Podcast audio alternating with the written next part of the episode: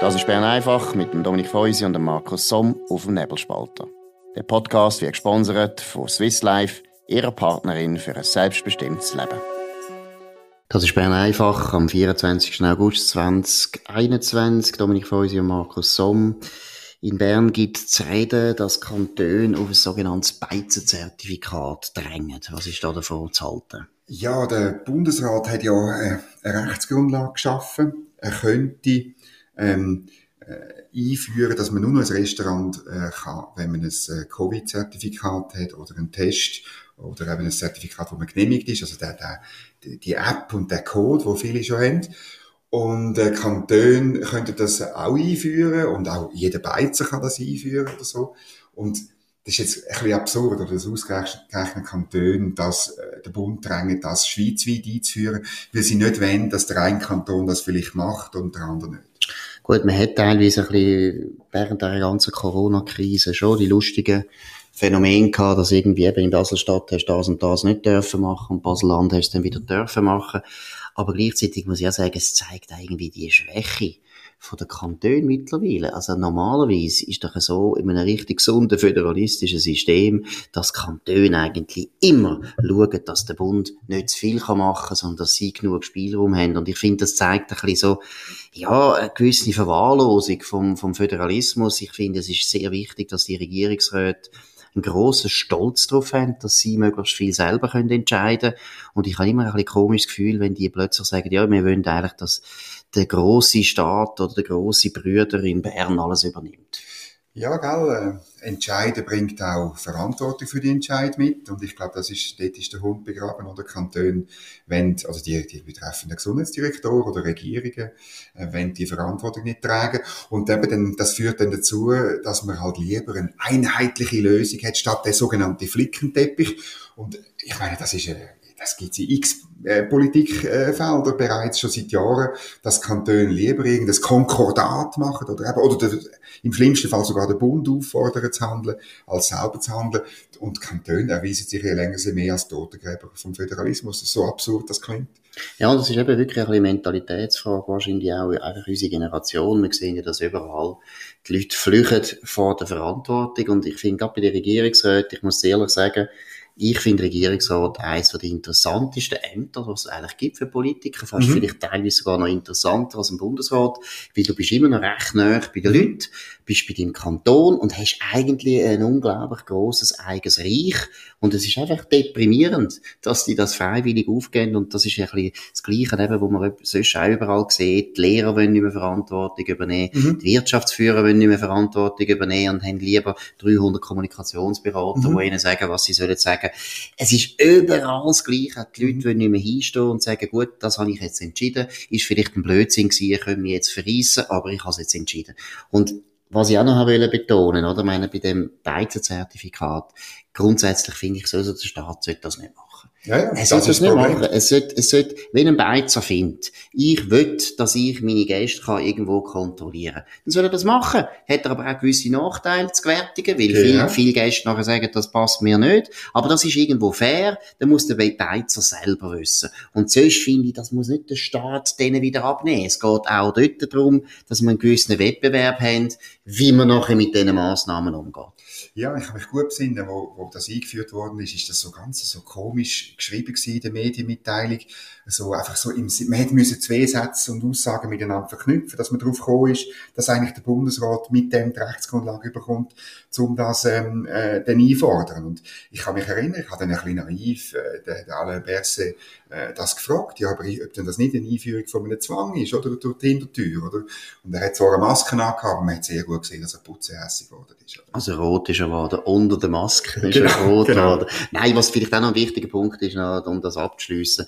Wir haben doch gesehen jetzt in der Corona-Krise, dass eben genau der Flickenteppich, wo alle Journalisten, wo die meisten sind Zentralisten, Ganz ich weiss nicht warum, Wort. ist so ein dummes Wort, weil Flickenteppich sind nämlich bunt und schön und lebendig. Das ist mal das Erste. Jede Wiese ist ein Flickenteppich, wenn wir das auch noch begradigen. Wir sind ja für Biodiversität, also sind wir es bei der Wiese, wir sind es aber auch im Staat. In der Politik. Ja, und ich meine, nein, wenn man die Bilanz anschaut von der Corona-Politik, wo sich viele Leute einig sind, ist nicht so schlimm, wie andere Länder. Wir sind relativ eben gleich besser weggekommen als andere Länder. Und da bin ich absolut überzeugt, der Föderalismus hat eine große mhm. Rolle gespielt, dass wir verschiedene Regimes ausprobiert haben. Ich meine, ich erinnere daran, dass mutige Graubünden, oder? Wie Graubünden vorgegangen ist, mhm. bei vielen Massnahmen. Nein, die Terrassen machen wir nicht zu, haben sie gefunden. Aber oder Tests haben sie durchgetestet. Sie sind auch die einzigen gewesen, die die rätoromanische Bahn die rätoromanische Bahn, die rätische Bahn, Entschuldigung, die rätische Bahn einfach das Personal einmal durchgetestet hat, mhm. was der SBB nie geschafft hat.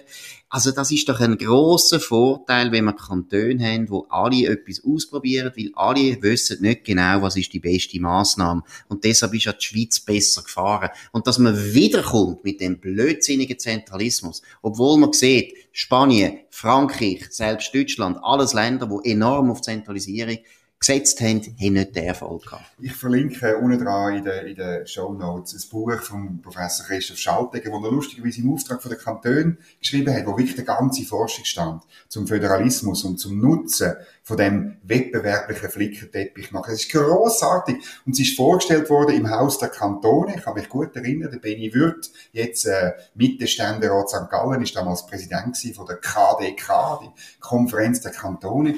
Die hockt in so einem riesigen, es heisst auch Bollwerk dort in Bern und dort hocken alle die Kantonskonferenzen, wo eben der, der Föderalismus zu Grabe tragen, oder? Und ich würde eigentlich am liebsten, und hat das dann auch der Benny-Konferenz gesagt, das Haus müsste man eigentlich in die Luft sprengen und so den Föderalismus ja. wieder belehren. Ja, und ich meine, es ist verfassungswidrig. Also ich meine, was die machen mit diesen Konkordaten, ist aus meiner Sicht eigentlich verfassungswidrig. Wir haben den Ständerat als Vertretung der Kantone. Genau. Es ist vollkommen absolut gegen den Geistigen von der Verfassung, dass die Regierungen auch noch ein eigenes Gremium haben in dem Bundesstaat. Das geht nicht. Wir haben übrigens auch nie richtig über das abgestimmt. Das Kommt dann auch nicht dazu. Und es gibt keine Accountability. Sie sind absolut nicht. Und die schlimmsten Zentralisierungsschritte sind gemacht worden in der Schweiz in den letzten Jahren, wo in der Bildung, und da sind wir beim zweiten Thema, Noten.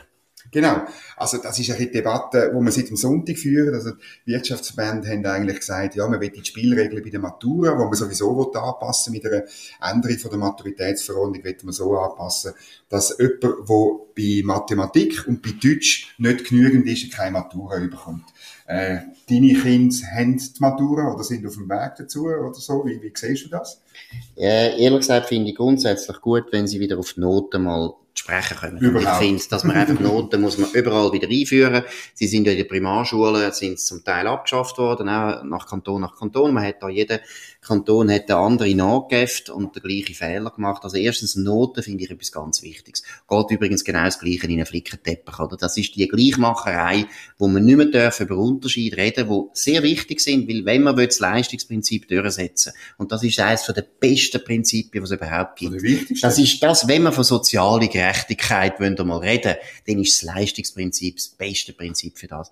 Und deshalb sind Noten wichtig. Ich bin jetzt nicht ganz sicher, ob das eine gute Idee ist, dass man sagt, irgendwie Mathe, wenn einer ganz schlecht ist in der Mathe oder ganz schlecht im Deutsch ist, kann es gar nicht mehr ausgleichen mit Spitzenleistungen in einem Fach wie Physik oder, oder Englisch. Das, ich finde das jetzt nicht gut. Das finde ich jetzt auch wieder ein bisschen zu starr, sondern mhm. ich finde einfach grundsätzlich, schauen, dass Noten wieder ernst genommen werden, setzen, das finde ich gut, dass die Wirtschaft endlich sich mal um das kümmert.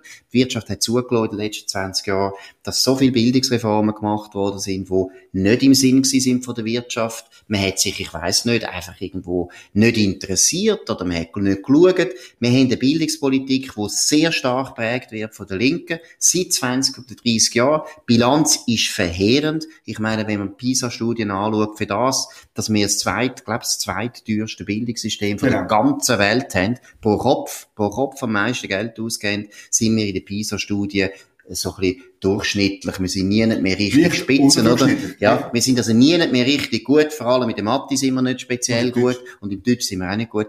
Auf das wieder zu sprechen, ist gut, dass das Wirtschaft macht. Der Vorschlag finde ich jetzt nicht so der intelligenteste, ehrlich gesagt. Ja, man kann ja auch dann, äh, etwas wieder, ein bisschen provozierend kann man das sehen. Wenn ich es richtig im Kopf habe, ist es zu meiner Zeit so gewesen, dass man keinen Zweier haben in, in keinem, Ja, das ist aber immer noch so. Das ist, glaube ich, aber immer ja. noch so zum Teil. Aber, ähm, man könnte das auf einen Dreier anheben. Ja, ja. Also eben grundsätzlich ist ja, man kann ja da lang diskutieren, wie man es im Einzelnen macht. Das Entscheidende ist schon, und das ist gut an dem Vorschlag, hey, Noten sind wichtig. Und wir wollen Noten. Und wir wollen, dass man Leistung tut bemessen, weil Leistung wird auch später immer wieder gemessen. Und ich sage es noch einmal, es geht nicht nur einfach daran, dass man irgendwo äh, eine Elite ausbilden oder dass die Wirtschaft so wahnsinnig äh, geldgierig wäre oder nicht. Nein, Leistung ist der einzige Weg für zum Beispiel Leute aus, gerade aus fremden Ländern, wo sie können raufkommen, ohne dass der Staat ihnen muss helfen oder meint, er müsse zu helfen. Das Leistungsprinzip ist wahnsinnig wichtig. Und ohne Messen kann man das Leistungsprinzip mm. nicht durchsetzen. Es geht nicht. Ja, es ist natürlich, ich meine, die soziale Mobilität, die du, du jetzt ansprichst, oder, ist wirklich der, der Lackmustest für das, was wir eine offene, freie Gesellschaft ähm, äh, wollen und auch, auch verteidigen, dass eben Leute, die, die etwas leisten, äh, raufkommen und Leute, die nichts leisten und vielleicht aber mit viel Geld geboren sind, vielleicht auch eben runtergehen. Genau, das ist doch, ich meine, dass wir alle haben doch die Erfahrung gemacht, dass es Kind gibt in der Schule, wo eben die Eltern äh, drei Doktortitel und sehr viel Reich und, und, und Einfamilienhaus und Villa und so weiter, aber sie sind halt nicht so gut in der Schule gewesen. Und das hat man damals noch gespürt und das hat man auch, zu dem ist man auch gestanden. Und natürlich haben dann die auch um die Reichen muss man sich nie Sorgen machen. Die können dann auch Privatschulen und so weiter äh, sich darum kümmern. Es geht eben nicht, das ist meiner Meinung nach ein Fundamentalirrtum immer von der Linken. Das Leistungsprinzip ist vor allem für die sozial Schwachen ganz ja. wichtig. Das ist so wichtig. Ja. Das gibt Aufstiegsmöglichkeiten.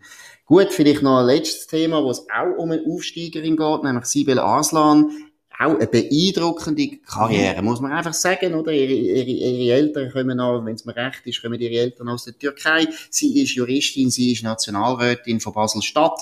Jetzt soll die Immunität aufgehoben werden von ihr als Nationalrätin, hat sie das, weil sie bei einer Demonstration in Basel-Stadt probiert hat zu vermitteln zwischen Demonstranten und Polizei. Jetzt weiss ich die Einzelheiten nicht. Genau. Ich weiss nicht, was sie gemacht hat. Vielleicht hat sie sogar Seich gemacht. Vielleicht hat sie einem Beamten noch irgendetwas Blödes gesagt. Ich weiss es alles nicht. Interessiert mich nicht.